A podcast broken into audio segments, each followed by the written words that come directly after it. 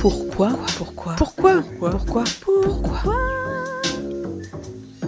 Pourquoi c'est nul Quand j'étais petite, j'aimais bien les histoires un peu extraordinaires, science-fiction et tout, mais pas trop les histoires d'amour. Je n'aurais donc jamais dû me lancer dans la lecture de Twilight. J'ai clairement perdu beaucoup trop d'heures de ma vie. Mais quelle mouche m'a donc piqué Et alors même que je le savais, en avançant dans les bouquins, je suis quand même allée jusqu'au bout. Je parle bien des livres. hein. Les films, j'ai pas pu. J'ai regardé le premier. Bon, au début du film, j'avais un peu bu. À la fin, j'avais beaucoup teasé pour supporter ça. Dans les films, c'est pas possible. Donc Twilight, c'est l'histoire de Bella Swan, une ado qui décide de quitter euh, Phoenix, où elle vit avec sa mère, pour laisser celle-ci kiffer la vie avec son beau-père. Donc elle fait croire qu'elle a envie d'aller vivre chez son père dans l'état de Washington, alors qu'elle en a zéro envie. Ouais, c'est pas l'ado moyen, on va dire. Elle déboule chez son père et malgré un état dépressif chronique, elle joue les cendrillons, tout naturellement, le ménage, la popote. On est donc sur une bonne nouvelle hein, pour ce bon vieux Charlie qui est franchement bien content puisqu'il peut maintenant passer le plus clair de son temps à regarder le match à la télé en se grattant les roustons avec ses potes. Enfin, chacun gratte ses roustons. hein. Remarque, je sais pas, c'est pas précisé. En tout cas, merci la boniche. Donc Bella va au lycée et elle tombe éperdument amoureuse de Edward, un ado vampire, qui a d'abord envie de la manger. Bella se fait pote avec Jacob, un indien de la réserve Kileut, qui deviendra plus tard un loup-garou. Le lycée quoi. Évidemment, puisqu'il faudrait quand même pas être trop surpris euh, en sortant des stéréotypes, on a le droit à un magnifique triangle amoureux. Je t'explique. Bella aime éperdument Edward. Edward aussi, mais il la largue pour ne pas lui faire du mal. Oui, c'est une façon de voir les choses. Ratée puisque du coup elle veut mourir, mais elle est sauvée par Jacob qui est amoureux d'elle. Elle-même est, et attention, triangle équilatéral, aussi amoureuse de Jacob d'une certaine façon. C'est donc elle qui aime les deux. Alors a priori, quand Edward revient dans le tableau, c'est elle qui devrait choisir, non? Eh bien non. Jacob et Edward vont se disputer le bout de gras, hein, comme deux animaux, ils vont la manipuler euh, sans broncher, comme si elle avait finalement aucun libre arbitre sur le sujet. Avant même le dernier tome, euh, c'est d'ailleurs réglé, Jacob est définitivement friendzoné, mais on apprendra ensuite qu'il y avait une raison plus grande à tout ça, puisque si Jacob et Bella ne pouvaient pas se passer l'un de l'autre, c'est parce que Jacob était destiné à devenir l'âme sœur du bébé de Bella et Edward. C'est totalement creepy. Malgré que l'autrice s'efforce de montrer le point de vue des personnages, notamment celui de Jacob avec la pureté de ses sentiments, moi j'avais quand même le mot pédophile qui clignotait devant les yeux. Désolé. Bon, les Indiens, sinon, bah, on est aux États-Unis, donc euh, ils vivent dans une réserve, ils vont dans une école spéciale, et puis voilà, on sent qu'ils vivent pas la grande vie, hein, franchement. L'essentiel du scénario de la trilogie, c'est la transformation de Bella en vampire. Edward s'y oppose, elle, elle veut absolument, ça crée des tensions, voilà. Elle va réussir à obtenir gain de cause avec le deal suivant, il se marie, il ken tant qu'elle est encore humaine et ensuite il la transformera. Oui, le sujet du dépucelage est assez important. Il faut savoir qu'Edward aussi, euh, qui a 120 ans à peu près, est vierge. Bon, why not? Sauf qu'elle va tomber enceinte, toujours humaine, mais que le fœtus se développe très vite et la ravage de l'intérieur. Donc, elle accouche, Edward la transforme pour lui sauver la vie, et Bella, qui était un peu un boulet, devient ce qui se fait de mieux euh, sur le marché du vampire. Pas de sang humain, un self-control jamais vu, une beauté inégalée, elle est forte, elle est rapide, et c'est ça qui est un peu gênant dans l'arc narratif du personnage de Bella. Avant sa transformation, comme je disais, et elle le dit elle-même dans le livre, elle est à la limite du handicap. Elle est très maladroite, elle est naïve. Moi, franchement, je la trouvais très agaçante.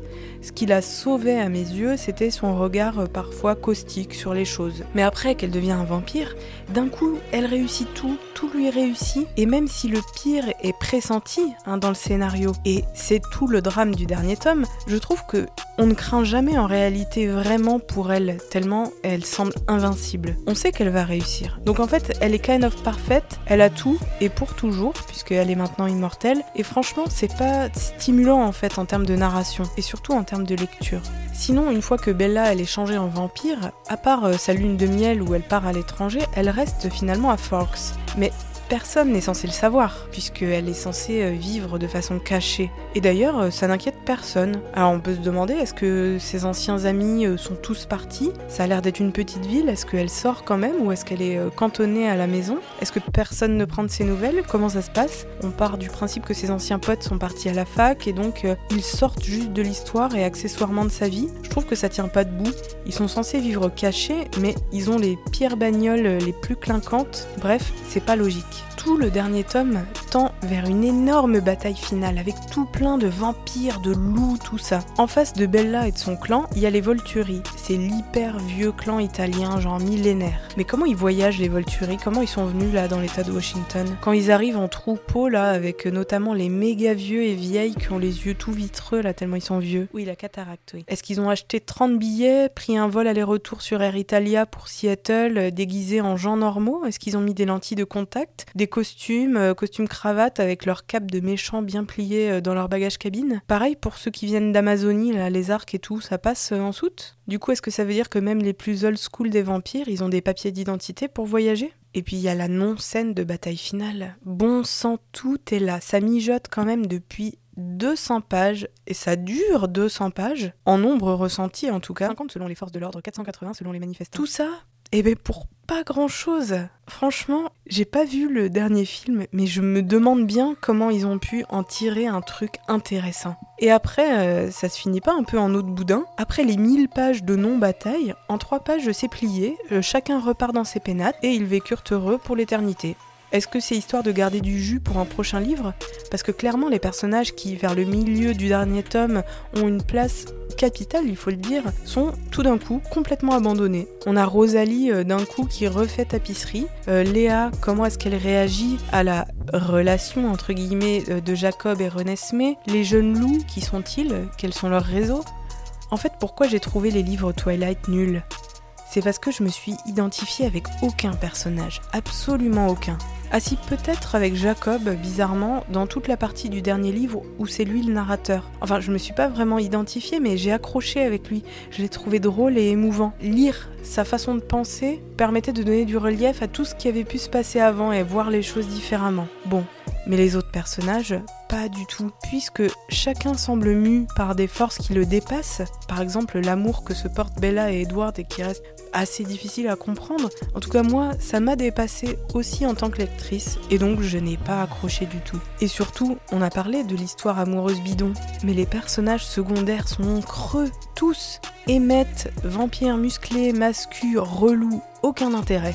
Billy, vieil indien prévisible, aucun intérêt. Jasper, uniquement concerné par les batailles, aucun intérêt. Jessica, copine niaise, aucun intérêt. Esme, soi-disant la maman des vampires Cullen, aucun intérêt, elle sert à rien. Charlie, le papa shérif, pas finot pour de rond, toujours à la ramasse, aucun intérêt. Et c'est comme ça pour tous, ils ne sont tous que des prétextes pour nourrir de temps en temps l'intrigue principale.